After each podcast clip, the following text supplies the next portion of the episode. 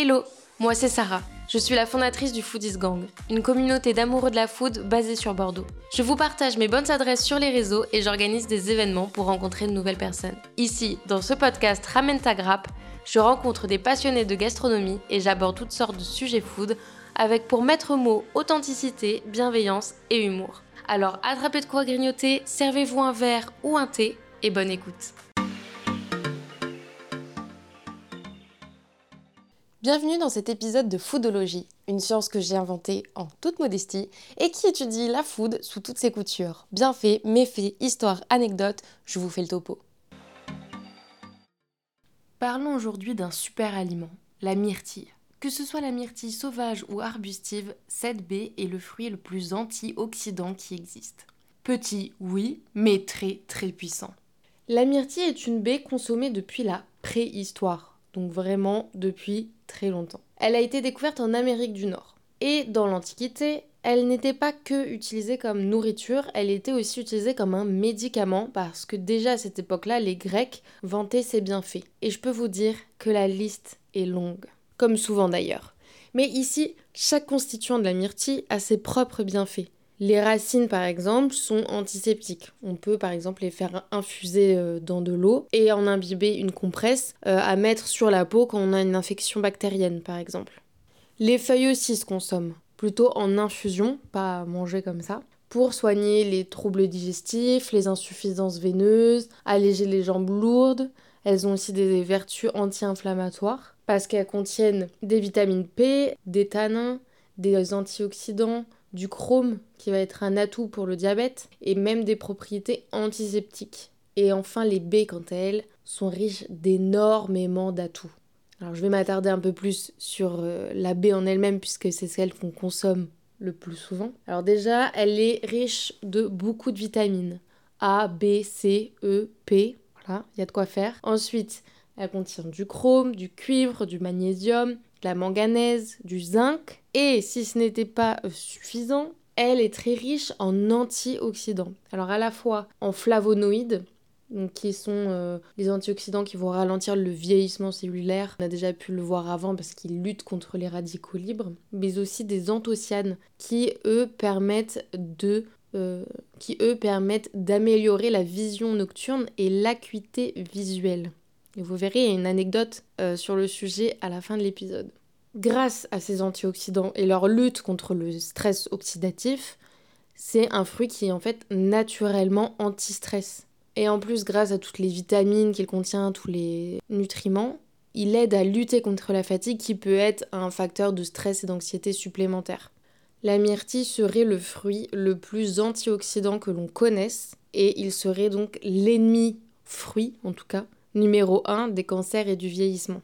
La myrtille a aussi des propriétés cardiovasculaires, puisqu'en fait elle favorise la résistance capillaire des vaisseaux, par exemple, ou elle aide à réduire la pression artérielle. Quoi qu'il en soit, elle est vraiment bénéfique pour le système cardiovasculaire. Et pas seulement puisqu'elle permet également l'amélioration des fonctions cognitives.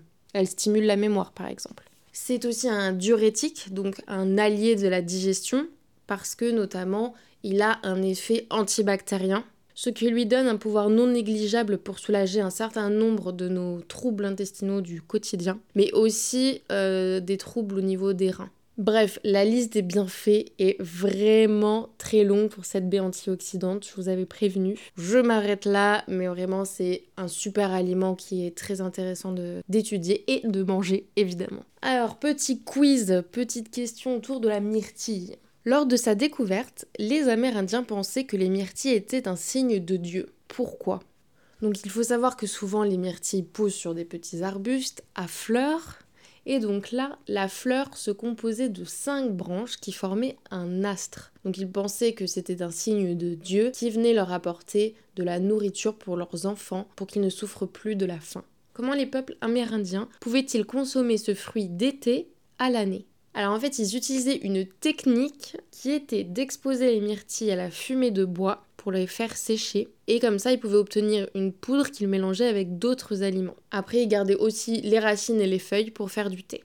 À quoi auraient servi les myrtilles lors de la Seconde Guerre mondiale? Alors ça, c'est une histoire qui revient partout et qui est vraiment une légende urbaine pour le coup. L'histoire raconte que les pilotes de la Royal Air Force de l'armée britannique auraient mangé une très grande quantité de confiture de myrtille, qui leur a permis d'avoir une vision nocturne bien plus aiguisée. Et euh, j'ai trouvé un site qui lui dit qu'en fait, euh, évidemment c'était une rumeur qui était lancée, pour cacher qu'ils avaient mis au point une nouvelle technologie justement qui servait de, sorte de radar. Euh, c'était pas du tout les pilotes qui avaient une meilleure acuité visuelle. Connaissez-vous les autres noms de la myrtille? Alors, il y en a beaucoup, je vous en cite quelques-uns. Morette, érelle noire, raisin des bois, gueule noire, brimbelle. Un si petit fruit pour autant de noms. Et ça, c'est en français seulement. Quelle est la légende bourguignonne sur l'origine de la myrtille? Alors, euh, en Bourgogne, on dit que c'est un ermite qui aurait égrené un chapelet juste avant de mourir sur une montagne. De Bourgogne, évidemment. J'espère que vous aurez appris 2-3 choses sur la myrtille et qu'elle va devenir votre allié de l'été. Petit disclaimer, je ne suis pas médecin, ni chercheuse, ni quoi que ce soit. Ici, je cherche juste à euh, approfondir mes propres connaissances en faisant des recherches et à les partager avec vous. Euh, voilà, mais en essayant de m'appuyer le plus possible sur des études. Et après, euh, je vous laisse vérifier par vous-même tout ce que je vous raconte. Merci pour votre écoute. J'espère que cet épisode vous a plu. Si c'est le cas, n'hésitez pas à laisser un avis et à noter ce podcast. Si vous aussi vous avez un métier ou une passion pour la food et un sujet que vous souhaitez aborder avec moi, alors n'hésitez pas à envoyer un mail à l'adresse contact at lefoodisgangbordeaux.fr. Et pour en découvrir plus sur le Foodies Gang, rendez-vous sur nos réseaux sociaux ou sur notre newsletter. Tous les liens sont dans les notes de l'épisode. Je vous dis à bientôt pour un nouvel épisode ou lors d'un date des foodies. Bye